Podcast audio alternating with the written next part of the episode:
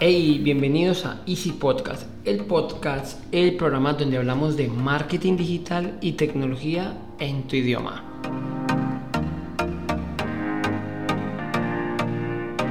Recuerda que puedes visitarnos en nuestra página web www.easystem.co donde además te obsequiamos una guía en PDF con la cual podrás acelerar tu equipo hasta un 40%. Ya lo sabes, así que sin más, comenzamos.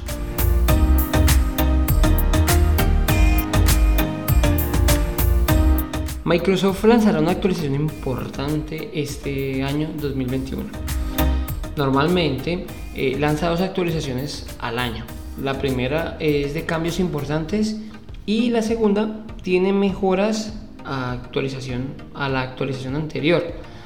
Sin embargo, este año Microsoft piensa cambiar las normas y se espera que esta actualización llamada Zoom Valley, algo así como el Valle del Sol, eh, tenga importantes novedades. Eh, en las mejoras que piensa realizar, eh, la más importante es un nuevo diseño del menú de inicio y las notificaciones, la cual manejaría ventanas flotantes. O sea, es con un espacio entre notificación y notificación que pues causaría el efecto de una ventana flotante. También eh, uno de los cambios pues importantes es el uso de la batería en la cual podríamos hacer un control o podemos hacer un control por cada aplicación más o menos como funcionan los teléfonos en el cual podemos ver cuál aplicación está consumiendo más o menos recursos.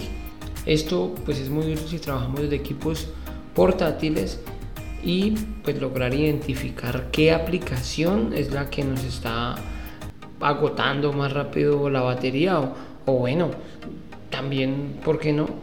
Mermando el rendimiento, ya que si consume más recursos, más batería, normalmente es porque consume más recursos. Eh, hay una mejora que pues no es seguro que vaya a realizarla, eh, pero son los escritorios virtuales. Desde hace, desde hace ya varios años, yo diría que muchos años, lo maneja Linux. Eh, es algo que se le ha solicitado a Microsoft en muchas ocasiones poder manejar diferentes escritorios. Esto pues para poder diferenciar del trabajo personal al trabajo profesional.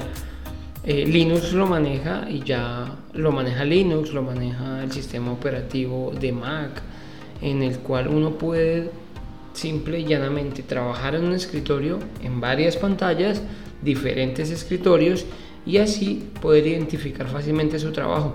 Entre otras cosas, no confundirlo, no cerrar por equivocación y tampoco tener mezclados los diferentes, pues valga la redundancia, trabajos eh, con lo personal de lo, de lo profesional. Sería una, una mejora importante y que ya se le ha pedido bastante. Microsoft le, le apuesta mucho, desde hace años está intentando, y digo intentando porque pues la verdad es que no les ha ido muy bien el mercado de las tablets o de los o de los equipos eh, teléfonos, por ejemplo. Pero pues ahora al parecer sí le va a apostar mucho a los gestos eh, para el trabajo desde las tablets o equipos con pantallas táctiles. Eh, esto indica pues que seguramente traerá poder trabajar con, con gestos, no solo que sea táctiles, sino pues así como, como lo hacemos en, en, los, en el teléfono, que si abrimos con dos deditos amplía y, y, podemos reducir. Esto es multi, multitouch, en la cual normalmente el sistema operativo pues no lo permite, al parecer ahora lo va a traer. Esto haría que el trabajo con equipos tablet o equipos portátiles, táctiles, tenga un trabajo más intuitivo, que sea más fácil de trabajar y esto pues realmente le abriría la puerta a Microsoft, que desde hace años ya ha intentado entrar, pero pues no ha sido posible. Otro de los puntos que se agradece muchísimo eh, va a ser poder desinstalar las aplicaciones del sistema operativo. Actualmente Microsoft eh, lanza el sistema con aplicaciones que no podemos desinstalar.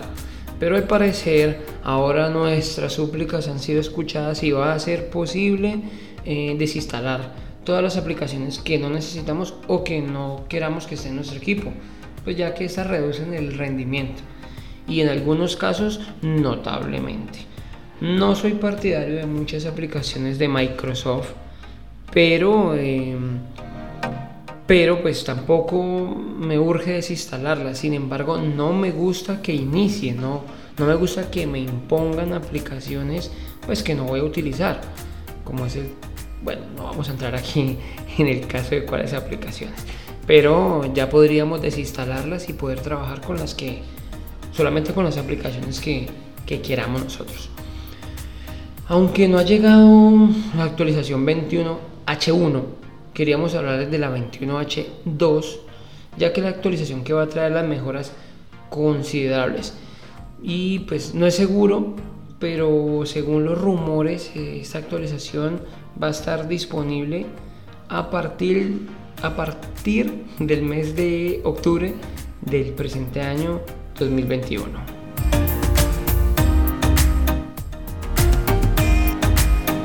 Bueno, eso es todo por hoy. Espero les sirva mucho el contenido, en este caso informativo. Pero pues antes quiero que nos ayuden a mejorar y nos envíes cualquier duda o inquietud a mi correo andres.easisten.co. Sin más, les deseo un feliz día, muchas gracias y chao chao.